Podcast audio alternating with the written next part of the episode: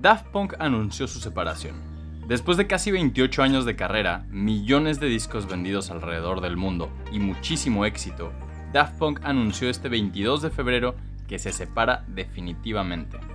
La noticia la dieron a conocer a través de un video de 8 minutos titulado Epilogue, extraído de su película Electroma de 2006.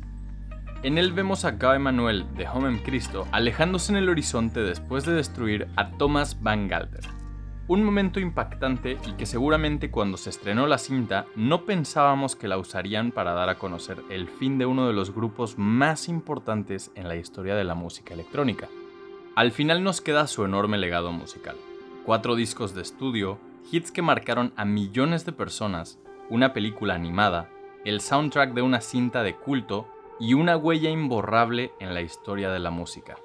Los representantes de Daft Punk siempre quisieron ocultar sus identidades detrás de estos cascos de robots, pero con lo que hicieron todo este tiempo nos demostraron que son humanos a pesar de todo.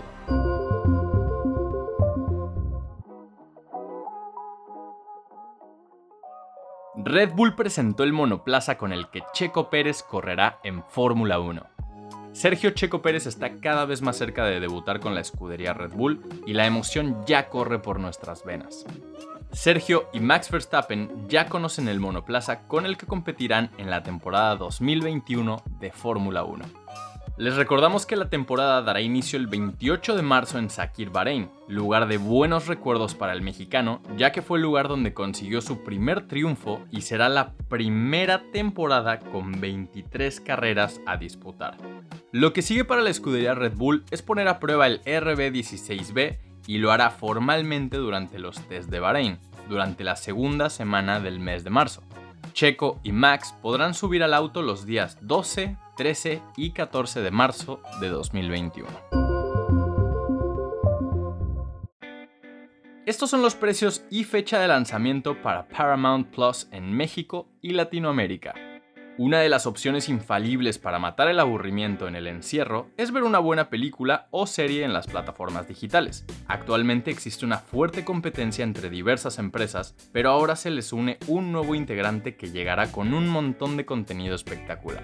Paramount Plus.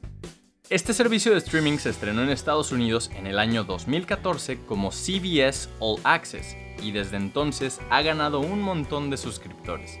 Sin embargo, considerando el enorme mercado y sobre todo el potencial que tienen sus producciones originales y algunas otras licenciadas que han adquirido con el paso del tiempo, decidieron renombrarlo para así relanzar su catálogo a nivel internacional. Este servicio estará disponible a partir del próximo 4 de marzo.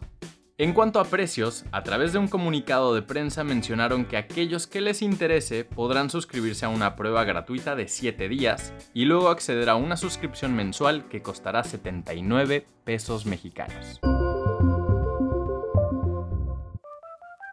Robbie Williams tendrá su propia película biográfica. Desde hace ya un buen rato vivimos una época sumamente interesante para las películas basadas en las vidas de los músicos. Gracias a producciones como Bohemian Rhapsody y Rocketman, la industria cinematográfica se dio cuenta de que hay mucho potencial en las cintas de artistas y están buscando explotarlas con tramas interesantes. Parece que ya encontraron a la siguiente persona en entrarle a esta tendencia, Robbie Williams. Williams se hizo famoso a los 16 años como cantante en la boy band Take That, pero realmente alcanzó el éxito como artista en solitario. 11 de sus 12 álbumes de estudio están en el número 1 de las listas de Reino Unido y 6 de ellos están entre los 100 más vendidos de ese país. Sus conciertos se agotan al instante y hasta entró al libro Guinness por vender 1.6 millones de boletos para una gira en un solo día. De acuerdo con Deadline, Michael Gracie será quien dirija esta película llamada Better Man. Gracie mencionó que la película contará con todas las canciones de Robbie y que incluso las volverán a grabar para que tengan mejor calidad. Además dejó claro que comenzarán a filmarla en el verano de 2021.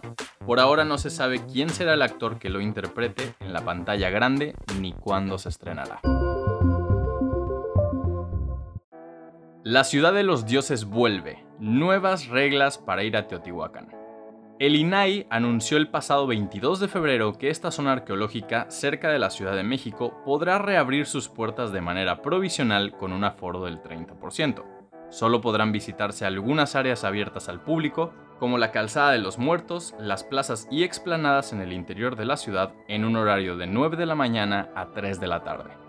El ascenso a las pirámides del Sol y de la Luna y al Templo de la Serpiente Emplumada estarán cerrados, así como los museos del sitio. Apple Pay ya está disponible en México. La fecha esperada para los usuarios de Apple en México ha llegado, pues a partir de este 23 de febrero ya está disponible el servicio de pagos para los iPhone, Apple Watch y Mac. El sitio web oficial de Apple Pay en México revela que de momento Banorte, Citibanamex y American Express son las únicas entidades financieras compatibles con el servicio.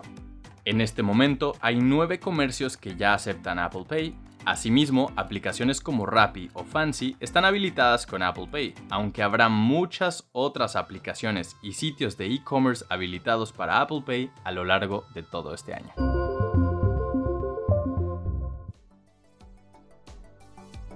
Esta información fue traída a ti mediante nuestros partners Chilango, sopitas.com y 10.